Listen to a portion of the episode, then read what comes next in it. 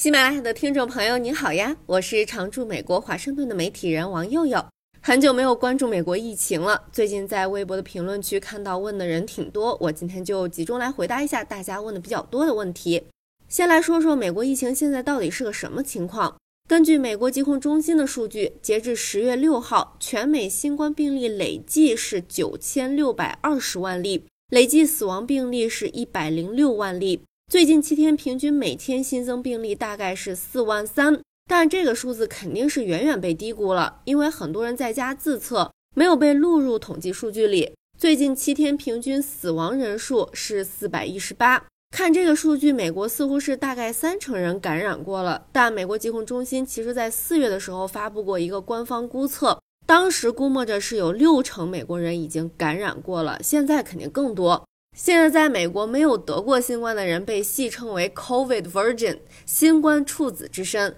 这是一个比较中性的戏称，没有褒贬，差不多就是在这种情况里还没有感染过，有点牛叉的感觉。我们再来看美国新冠疫苗接种的情况怎么样？截至目前，美国已经有八成人接种了至少一剂疫苗，六十五岁以上的老人接种率最高，百分之九十五。接种了两针的人将近七成，也是老人接种率最高，百分之九十二点四。接种三针的人将近一半，还是老人最高，将近七成。最近开放了针对奥密克戎变体的加强针，我周围打的人不多，但也是六十五岁以上的老人打的比较多，接种率是百分之四十三点八。在美国，疫苗接种是免费的，大小药店、诊所很多地方都可以打，目前是供大于求，基本上不用预约。最近秋天到了，流感季也快来了，所以很多地方可以同时打这两种疫苗。还有一个网友问的比较多的问题是：白宫还检测吗？还用戴口罩吗？现在白宫里只有总统拜登和副总统哈里斯还定期做抗原快筛，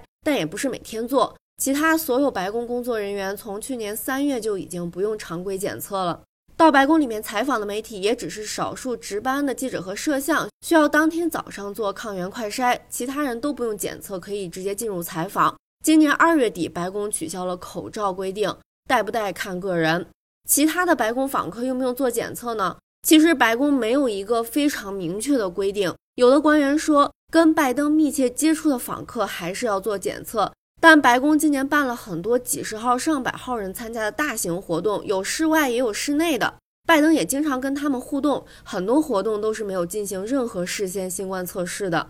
另外，还有一个问的比较多的问题是后遗症的情况。美国疾控中心昨天发布了一个最新数据，说美国现在有将近两千四百万的成年人有 Long COVID 长期新冠症状，也就是后遗症。其中八成人在日常活动中有些困难，像是呼吸短促、认知困难、慢性疲劳综合症等等。四分之一的人报告日常活动受到了严重的限制。美国疾控中心的这个报告没有区分打疫苗和没打疫苗的人群。另外，根据美国智库布鲁金斯学会八月份的一份报告，估计多达四百万的美国人因长期新冠症状而失业。现在，在美国，长期新冠症状已经被归类为残疾。但想要拿到相关的社保福利的话，需要证明病情持续了一年以上，但这一点很难证明，也没有这样的测试。最后一个问的比较多的问题是，美国人现在怎么看新冠？美国大型民调机构伊普索九月中旬的一个最新民调显示，